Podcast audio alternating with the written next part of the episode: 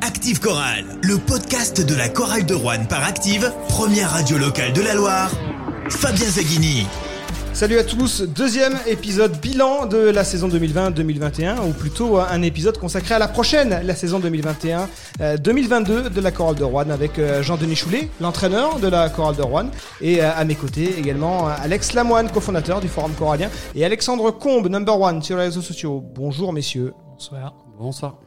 On rappelle que ce podcast est réalisé en partenariat avec le Pays Rouennais, à retrouver dans le journal du 24 juin sous la plume de Benjamin Berthollet. Entretien réalisé à distance avec Jean-Denis Choulet. Coach, on se demande parfois si c'est pas cette période que tu préfères dans la saison, celle où tu construis l'équipe, où tu repères des joueurs passés euh, un peu sous les radars, où tu réussis euh, des coups comme Marc Saliers en 2006 pour le plus emblématique de, ta carrière. Tu euh, adores cette période de l'intersaison, non? Ouais, j'aime bien construire une équipe, j'aime surtout la construire moi-même et pas attendre sur les autres pour, pour le faire. Donc, à Rouen, j'ai pas eu l'occasion de le faire, parce que je suis arrivé, il y avait six joueurs sous contrat, donc euh, difficile de construire quoi que ce soit. On part sur euh, dix joueurs professionnels. Est-ce que tu as des, des joueurs espoirs pour euh, resserrer le groupe à 8-9 pros, plus le compléter avec un ou deux jeunes? Moi, ce que j'aimerais faire tout le temps, c'est avoir 8 2-2, c'est-à-dire 8 joueurs pro, 2 joueurs espoirs confirmés dans les 10 et 2 joueurs espoirs en formation. Comme le, problème, c'est qu'au centre de formation, il n'y a personne. Donc pour s'entraîner avec nous, il y en a quelques-uns qui risquent d'arriver dans, les années à venir, mais pour le moment, il n'y en a pas. Donc euh, voilà, ça a été aussi euh, une des raisons pour laquelle on a, on a, on a changé un petit peu la donne au niveau de, du centre de formation avec un nouveau coach, avec une nouvelle vision des choses. Et... Ce nouveau coach pour l'équipe Espoir, c'est Marc Bergouan, ancien coach de Montbrison notamment. Marc Bergouan, oui, oui qui, est, qui, était, qui, a une, qui, a une, grosse expérience déjà au niveau du coaching, au niveau des jeunes, au niveau de, également. Euh, passé par Antibes, passé par Bourg, passé par... Euh, voilà, c'est, quelqu'un qui connaît le basket, qui vit le basket et qui est sur les mêmes, euh, je dirais, la, la, la, même page et les mêmes, les mêmes formes que nous. Et, et, ça va changer parce que malheureusement, on n'était pas du tout sur la même page à la fois au niveau du centre de formation et des pros, c'était c'était pas possible de travailler. Donc euh, on peut pas faire un, truc d'un côté et l'autre truc de l'autre. Si le centre de formation n'est pas sur les mêmes bases que les pros, c'est pas la peine. C'est on peut on peut rien faire. Donc nous on prend les gens des joueurs du centre de formation, on les fait venir avec des pros. Déjà ils connaissent pas le système, donc c'est un problème. Donc on a demandé qu'on ait trois quatre systèmes qui, qui, soient reconnus par les espoirs de façon pour travailler. Bon c'était pas le cas. Donc voilà. Après euh, s'il y a des défenses à l'opposé qui sont euh, défenses fermées ou défenses ouvertes, c'est compliqué. On peut pas travailler nous. Donc euh... parce qu'on ne le voit pas sur les matchs où les espoirs sont là le plus souvent pour faire le nombre, mais durant la semaine ils participent aux séances de l'équipe professionnelle et, notamment aux oppositions. Bah, oui, ils participent. Le problème, c'est qu'on est plus sur leur dos qu'autre chose, parce qu'il faut les corriger partout. Euh, je veux dire, il faut impérativement que les, les, règles soient les mêmes. Il y a des règles sur les and à 45, de en axe, etc., etc. Il faut que les mêmes règles soient appliquées. On peut pas faire une fois des choses en espoir et puis des choses différentes en pro. Ça va pas. Et comme euh, la section euh, espoir n'était pas des très, grands communicants, c'était extrêmement difficile. Donc c'était le rôle de Guillaume cette année de, faire la cour de transmission entre les pros et les espoirs. C'est globalement cette année un échec. C'est malheureux de le dire, mais c'est la réalité. Donc euh, voilà, après, euh, tout est changé, on a tout changé. Il l'a annoncé sur Instagram, Jérémy Brouillet quitte le club après 8 saisons à Rouen. Pas de remplacement prévu, c'est le staff technique qui reprend la préparation physique. Je ne veux pas paraître prétentieux de dire ça, j'ai deux titres de champion de France, il n'y en a pas des masses en ce moment qui les ont euh, en activité. J'ai jamais de préparateur physique. Donc euh, quand je suis arrivé à la chorale de Rouen euh, l'année dernière, les gars dégueulaient dans les poubelles au bout de trois entraînements. Euh, et, et, certains avaient des ampoules aux pieds parce qu'ils n'avaient jamais autant couru. Donc moi, je, je, donne les clés du camion au préparateur physique je, je, lui fais entièrement confiance, mais je veux savoir ce qu'il fait. Je veux savoir ce qu'il fait avec mes joueurs, je veux savoir quand il entraîne mes joueurs, ce qu'il fait avec, et si ça va dans le sens que, que je veux moi. Mais ben, cette année, c'était tout faux. Donc à partir de là, euh, j'ai rien à dire sur la compétence des personnes qui étaient en place. Je discute simplement sur le fonctionnement. On ne travaille pas tout seul dans une équipe de haut niveau. On travaille en équipe.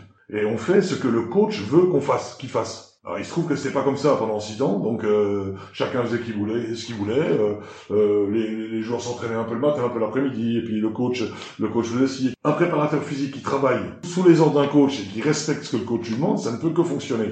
Quelqu'un qui travaille avec ton livre, ça peut pas marcher. Cumuler les casquettes, c'est pas un souci pour toi. Un coach de basket. Avant toutes ces histoires de préparateur physique, préparateur mental, préparateur de, de des lacets pour mettre tes chaussures, préparateur de un diététicien, préparateur d'un coach mental et tout ça, on était quoi? Quand tu croises le staff à rallonge de Lasvel sur le dernier match à Vacheresse, t'es pas jaloux? Tu préfères euh, fonctionner en comité restreint plutôt qu'avec une multitude d'assistants? Est-ce que ça justifie tout ça? Euh, Moi, c'est pas ma façon de faire. Je pense qu'un coach euh, déjà doit être capable de s'occuper de la préparation physique de son équipe. Qu'on ait un préparateur physique pour le centre de formation, c'est obligatoire. Je le dis. Ne serait-ce pour les apprendre à courir. Mais encore faut-il le faire. Encore faut-il faire des échelles de rythme. Encore faut-il faire du travail sur le terrain de basket. Moi, je n'ai pas vu ça. Avoir un préparateur physique en, chez les pros, je pense que le coach devrait pouvoir suffire à ça. En plus, là, il y a un coach... Euh, moi, je, je, tu sais très bien que je suis dans la salle de musculation et, et à la limite euh, cette année euh, encore, encore, encore, euh, encore euh, invaincu en développé couché. Donc, si tu veux, à partir de là, je connais un peu, un peu le truc. Euh, je dis pas que je connais tout et que je suis pas du niveau de Jérémy euh, Brouillet qui était un préparateur physique sur certaines choses, mais j'en connais largement assez pour euh, travailler avec une équipe professionnelle parce qu'il n'y a pas besoin de 50 millions de choses. Après, le centre de formation, c'est différent. Il faut leur apprendre à courir, il faut leur apprendre à monter les genoux, il faut leur apprendre un tas de choses, etc., etc. En plus, moi, je suis prof de gym de profession, donc je connais un petit peu ce milieu-là, si tu veux. Et, et je sais également euh, que la musculation est également très importante au niveau mental, parce que quand tu te sens fort, t'es fort. Et voilà, et c'est ce que j'ai pas retrouvé, si tu veux. Moi, il y a des choses, on va parler de choses et d'autres, mais euh, euh, des, des, petites choses qui me semblent évidentes. Moi, je demandais au gars, tiens, par exemple, comment t'es capable de faire une traction? Ah ben, un coach, je sais pas, on n'en a jamais fait.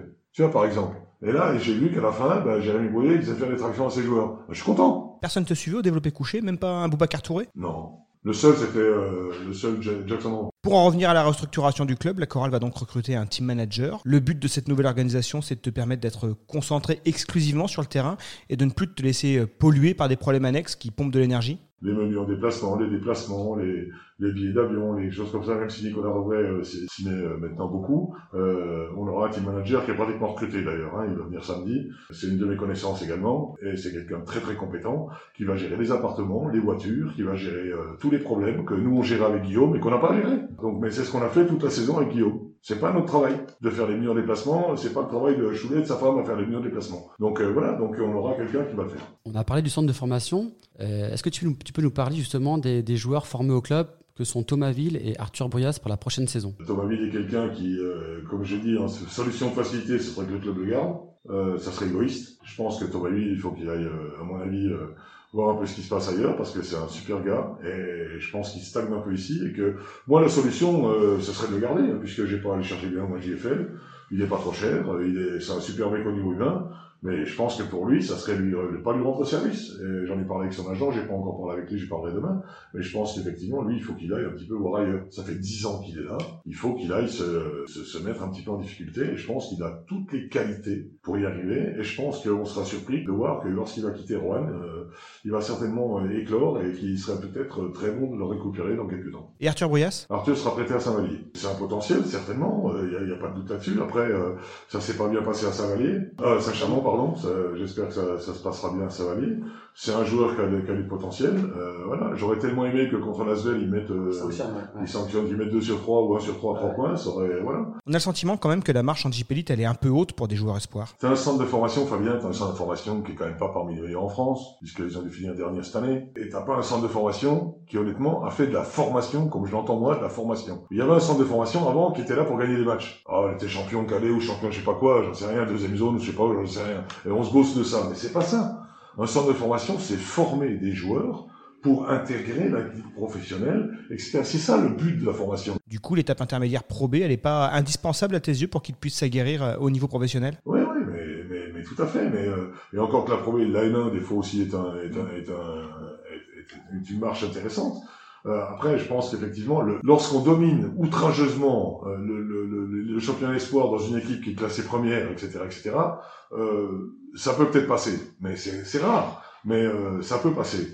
Mais le, joueur de 16, 17 ans, qui a du talent, qui, est, qui, est, qui, est, qui a des qualités, qui est bon, il joue en JPL. On parle d'un joueur par génération. Boris Dio, à 16 ans, il jouait, euh, je sais plus loin, et Dubuisson, à l'époque, il jouait euh, très peu. Euh, après, euh, on a toujours tendance à dire, on fait pas sa dernière année ce, espoir. Mais pourquoi? Je pense que si Arthur avait fait sa dernière année espoir cette année à fond, en s'entraînant avec les pros, en ayant un préparateur physique qui s'occupe de lui, qui le fasse grossir un peu, parce que nous, on a quand même la spécialité à Rouen, on a des gars qui travaillent en musculation. Moi, je vois ça en muscu, je vois plus en musculation sur le terrain, mais par contre, c'est les, les chichifrigies, ils sont, ils ont, ils des, bras comme comme mes poignets, donc il y a quand même quelque chose aussi à voir, quoi. Je veux dire, si on fait de la musculation, c'est pour prendre du volume, quoi. C'est pas pour.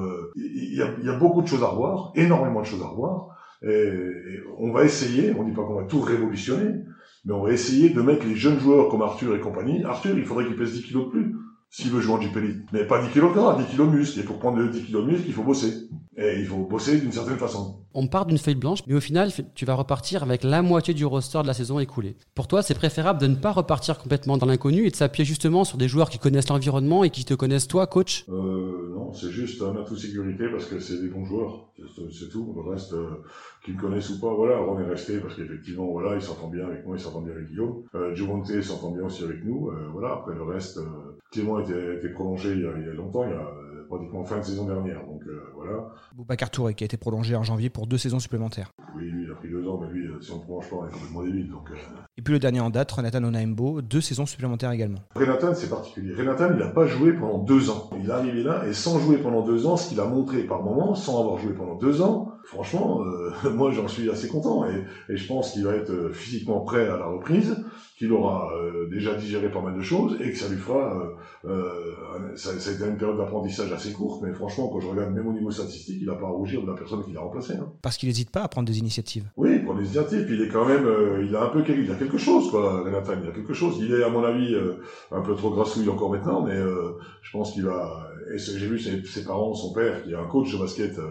On rappelle que c'est le frère de Carlo Daembo qui compte plus de 100 matchs en Jeep Elite. Je pense que ça va donner quelque chose d'intéressant. Si je ne l'ai pas fait parce que financièrement c'était intéressant pour nous, je l'ai fait parce que je, je pense qu'il va arriver à faire quelque chose. Euh, Clément Cavallo sera-t-il encore ton capitaine l'an prochain? Tu es d'accord avec nous si on affirme que son rôle est presque plus important en dehors du parquet que sur son temps de jeu? Parce que ça a été fait comme ça avec le coach précédent et que, et que c'est lui qui organisait les barbecues chez lui, c'est lui qui faisait des tas de choses, etc. etc. Les, les barbecues se font chez moi. Euh, voilà, c'est pas, c'est pas la question, c'est que il y, a un coach qui coach, qui donne des consignes et les joueurs qui appliquent les consignes. Finalement, au-delà du capitaine. Moi, ce qui m'a gonflé cette année, je vais te le dire, je vais te le dire ce qui m'a gonflé, c'est qu'ils ont tout le temps la bouche ouverte. Tout le temps la bouche ouverte. Et ce qui m'avait choqué avec Rohan, quand j'étais pas en Rohan, que je les voyais à chaque machin où c'était, où il y avait un tournoi, ils, ils, se reprenaient là, tout ce blablabla.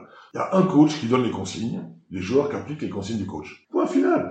Les joueurs, ils sont là pour jouer, ils sont pas là pour parler. L'année prochaine, on va retrouver la paire euh, Reddick-Touré. Donc, on est unanime pour dire que, que Touré est un joueur euh, en devenir, en développement et qui est dominant maintenant dans la raquette. Par contre, on émet quelques, bah, quelques hypothèses sur euh, la resignature de, de justement sur des problèmes par rapport à son, à son, à son genou et une prise de risque notamment sur du coup son prolongement. Qu'en penses-tu? Quel risque il a euh, Je voudrais savoir quel est le risque. Moi, je voudrais qu'on m'explique quel est le risque. Pour moi, encore une fois, il y a, il y a zéro risque, mais zéro risque. Parce que son genou ne va pas bien, son genou, etc. On le change, on le remplace. Est-ce que vous pensez qu'on est suffisamment débile, les coachs, de signer quelqu'un auquel on croit pas et où on se dit on va le signer mais on va avoir des problèmes de genoux. Quel était le problème de Joe Antéridic Le problème de Joe Antéridic, c'est qu'on nous a dit euh, semaine après semaine, ça va arriver, il y en a pour une semaine, il y en a pour une semaine. Le problème était un problème d'une mauvaise gestion du, dossier médical. Si on nous avait dit Reddick, il est blessé un mois et demi, il était remplacé, il n'y avait aucun problème. Qui, qui est beaucoup plus fort que, que Javonte Reddick au niveau de, de, de, du secteur intérieur, dans quelle que soit l'équipe en France. Il n'y en a pas beaucoup. C'est peut-être aussi moins problématique de changer un pivot en courtaison par rapport à un meneur sur qui repose l'organisation du jeu de l'équipe. Oui, oui, parce que le meneur, c'est quand même le chef d'orchestre, et puis euh, voilà, mais euh, c'est aussi impactant de remplacer un pivot. Mais quant à Boubacar Touré, t'es déjà moins inquiet. Parce que Boubacar Touré, il peut presque être titulaire en poste 5. Quand il prend du Relic, en espérant, en touchant du bois, qu'il n'ait pas de problème de genou, ben, on est les rois du pétrole. Le chantier prioritaire, euh, c'est le meneur en ce moment. Euh, c'est le joueur le plus fondamental euh, dans une équipe entraînée par toi, Jean-Denis. Quel est ton profil de, meneur que tu veux recruter en ce moment? Un bon meneur de jeu, il n'y a pas de profil type, c'est un bon meneur de jeu, c'est un joueur qui sont capables de créer, d'organiser.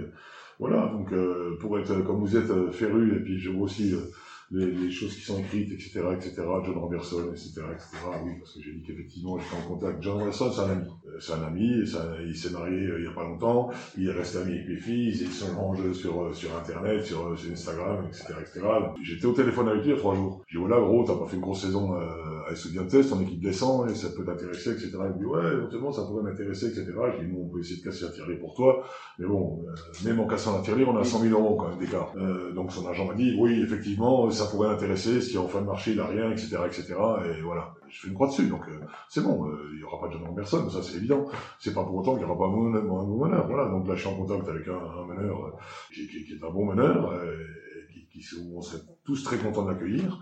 On n'est pas dans la même configuration de la saison dernière où tu avais dû tenter un pari avec un joueur de 22 ans sans expérience de meneur titulaire en Jeep Elite? Si Paris il devait y avoir, il faudrait que j'ai la possibilité d'aller aux États-Unis, ce qui n'est pas impossible, hein, d'aller le voir, discuter avec lui. Parce que moi, retrouver, encore une fois, des, Taylor Myers ou des, ou des uh, Justin Foreman, c'est niet, niet, niet. Plus jamais. Tu vas meneur avec qui tu auras une vraie connexion. Je veux un joueur respectueux euh, du club, des coachs, des assistants, et, et qui soit à l'écoute. Je veux pas un mec euh, qui, qui soit là parce qu'il a fait quatre matchs NBA, il a la tête plus gros qu'un ballon de euh, qu'un ballon d'une baudruche. Donc euh, voilà, c'est tout juste ça. Et maintenant, Justin Foreman est certainement un des plus forts clients à son poste, poste 2 en France cette année. Certainement un des plus forts clients qui est. Seulement le problème, il suffit pas d'être bon. hein. On se posait la question justement dans le dernier podcast de savoir si on le reverrait euh, ailleurs en Jeep Elite, Justin Wright Foreman. Est-ce que la Jeep Elite c'est vraiment un championnat qui convient à un arrière euh, petit format comme lui? Le petit format pour un poste 2, quand tu fais des 360 en passant la balle entre les jambes, en, en posant des dunks, euh, le petit format, il veut rien dire. hein. Je veux dire, euh, moi j'ai jamais vu un mec avec une détente pareille. hein. J'en ai déjà eu. Hein. Si on le compare à un Marquis Reed par exemple, j'ai tendance à croire que lui apporte davantage des deux côtés du terrain. Justin Foreman, Wright, il est trois fois plus fort que Marcus Marcus Reed, il n'y a même pas photo. Il y en a un qui, est, qui était repéré en NBA, il y en a un qui est un vrai shooter, il y en a un qui a une détente incroyable. Euh, justement, par contre, il y en a un qui est beaucoup plus con que l'autre, quoi. Si tu devais choisir entre les deux aujourd'hui, tu prendrais lequel? Je, je prendrais le moins con, mais pas le meilleur. Justin Foreman, c'est un mec qui est incroyable, capable de mettre des tirs, mais incroyable. C'est un, un contre un, il est extrêmement brillant, il est capable de driver, il est capable de faire des tas de choses, il peut shooter la main gauche, la main droite. Voilà, seulement le problème, c'est que dans une équipe, il faut lui donner encore 4-5 ans qui, qui, qui se forment bien dans sa tête, puis après, il sera certainement un tout meilleur joueur en Europe. Mais le problème, pour le moment, c'est trop tôt pour lui, parce qu'il pense qu'il est le meilleur joueur du monde. Et puis que ses sons idoles sont des joueurs d'NBA qui font des mismatchs et des 1 contre 1, donc euh, ça ne peut pas aller avec le basket européen, ça. hein. On a parlé du déficit d'adresse extérieure cette année avec un bilan euh, à trois points euh, insuffisant. Pour toi, c'est l'autre priorité du recrutement, notamment sur le poste 1 et le poste 4. Euh, en particulier sur le poste 4, oui. Déjà en signant, euh, en signant euh, Louis Cassier, euh, qui a plus de 40% en 3 points, euh, ça peut aider. Hein. Louis Cassier, c'est ta première recrue au poste 4 qui arrive de Probier de, de Griès. C'est sa qualité d'adresse qui t'a séduit pour le recruter? 5 rebonds 6 de moyenne, euh, qui a 40%, plus de 40% en 3 points, qui a fait un chantier contre Saint-Chamond, euh, contre Nancy aussi. Bon, j'ai- ok. j'ai- j'ai j'ai fait toutes ces, qui est capable de jouer. euh, je pense qu'il va progresser encore beaucoup, mais euh, et, et moi ce que j'aime bien, c'est le rapport qualité-prix dans la vie. Bah, c'est pour l'associer qu'un poste 4 meilleur que lui. Les rookies, c'est fini. T- T'as dit plusieurs fois que tu étais déçu par la mentalité et même le bagage des rookies, euh, en pensant pas seulement à Pearson et Rove, mais aussi à- Justin Wright Foreman, comme, on- vient de le dire. C'est fini pour ce motif ou parce que tu as des moyens pour cibler des profils déjà vus en Europe euh, pour la saison prochaine? Quand on voit le comportement pour avoir euh, le respect pour avoir des gens comme Jim Ball ou, autres et ce qu'on voit maintenant mais voilà, c'est un monde d'écart hein. et, nous on à se plaindre parce que je sais que Jacques Bonnevet je crois qu'au foot les pauvres c'est encore bien pire hein. Quand on est compétiteur comme toi, Jean-Denis, j'ai du mal à imaginer qu'on débute la saison en visant un, un maintien confortable. Tu as toujours le sentiment qu'un club comme Rouen peut se mêler à la lutte pour les playoffs, voire plus, où le championnat d'aujourd'hui est moins ouvert qu'à l'époque où tu as été champion avec euh, Rouen et Chalon. Qu'est-ce qu'on peut espérer euh, quand on est un club comme la Chorale aujourd'hui? Il est beaucoup moins ouvert c'est sûr Il n'y avait pas Lasvel et Monaco, des clubs à 10 millions d'euros de budget. voilà déjà après euh, on est capable de faire ce que fait Orléans qui fait une très bonne saison on est capable de faire ce que fait Dijon aussi Sur un cycle de plusieurs saisons. Oui, mais ça, c'est voilà, il faut prendre les bonnes personnes et les garder. Après, euh, est-ce que Dijon fera la même chose l'année prochaine? Est-ce que le Nien fera la même chose à Bourg? Je sais pas. C'est compliqué de dire. Nous ici, on a fait une période euh, 2007, 2008, 2009, euh, 2010 où on était injouable. Quoi. On était les gens qui venaient ici gagnaient, il n'y avait pas beaucoup. Hein. Quand ils venaient ici, ils repartaient souvent avec des fessées. Hein.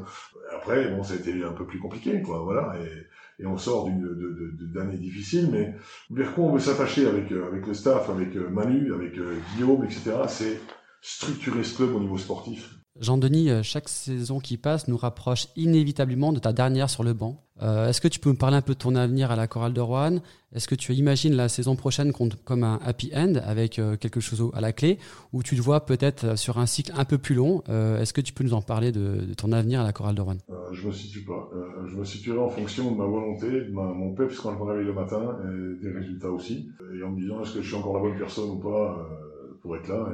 Et, et faites-moi confiance, je suis assez lucide pour euh, savoir si je suis encore euh, si je tiens encore la route ou pas. Euh, donc voilà, je pense qu'en ce moment c'est pas encore c'est pas encore trop mal. Euh, je pense que si on avait une équipe un peu plus compétitive, on aurait on aurait sûrement fait encore mieux. Voilà. Après, euh, je sais pas, peut-être qu'aussi j'en aurais marre un jour. euh, et puis que je passerai à autre chose. Je resterai certainement dans l'organisation du club, certainement. Typiquement, la saison qui vient de se terminer avec toutes ces galères, ça aurait pu être un, déclencheur pour tout envoyer valser, non? Ouais, ça aurait pu, mais comme je suis pas trop à baisser les bras, euh, voilà. Mais c'est vrai que euh, j'ai eu un peu les boules. Mais après, je me dis, euh, est-ce que quelqu'un peut faire beaucoup mieux que moi ici? Dit comme ça, ça ressemble à une forme de sacerdoce, une responsabilité morale envers le club. Ouais, parce que j'ai pas, envie- je pourrais aller ailleurs l'année prochaine si je voulais. Moi, ce qui m'intéresse, c'est de développer le club.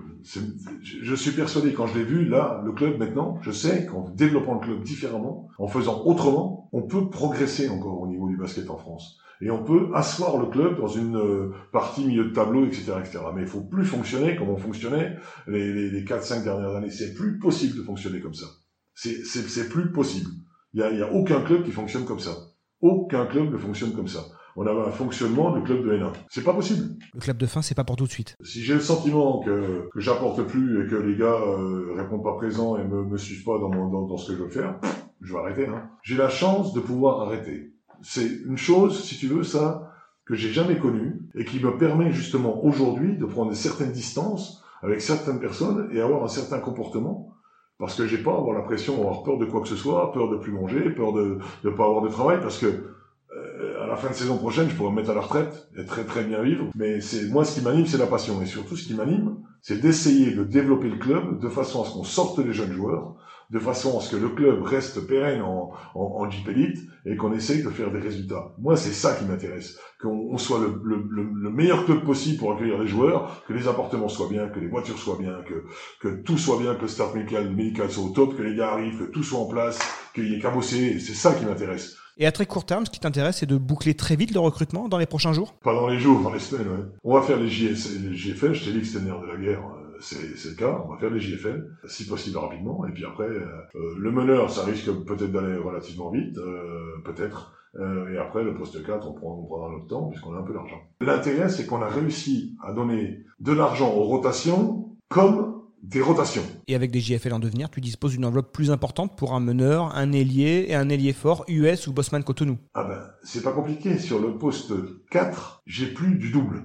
Mais quand tu donnes, euh, quand tu saupoudres et que tu donnes un peu partout, ben, pour tes postes clés, t'as plus. Quand on avait 70 000 dollars à donner à Jackson Rowe, C'était un pari contraint. ben, tu peux pas faire autrement. Quand t'avais 65, 70 pour donner à une jeune personne, et quand t'as 180, tu peux aller sur des valeurs aussi un peu plus hautes, voilà. Et c'est ça l'intérêt d'avoir un titulaire et une rotation. Et que la rotation gagne moins que le titulaire. Donc on va pas demander à des rotations d'être, de gagner plus et d'être plus performants que des ricains, sinon c'est pas la peine de prendre des ricains. On joue qu'avec des rotations, ça coûtera moins cher. Des titulaires, des rotations, on va découvrir tout cela dans les prochains jours au fil des annonces sur les réseaux sociaux de la Chorale de Rouen et d'Active Radio. Merci Jean-Denis Choulet de t'être prêté au, jeu des questions-réponses. Rendez-vous la saison prochaine à la Halle André Vacheresse sur Active Radio, le 101.6 FM dans le Rouennais et sur le player actif sur activeradio.com et sur LNB TV également pour vivre les matchs de la Chorale. Merci euh, les deux Alexandre de m'avoir accompagné tout au long de la saison Merci à tous de nous avoir écoutés cette saison. Merci à toi, Fabien. Salut. et rendez-vous la saison prochaine pour Active Chorale le podcast. Active Chorale. Le podcast.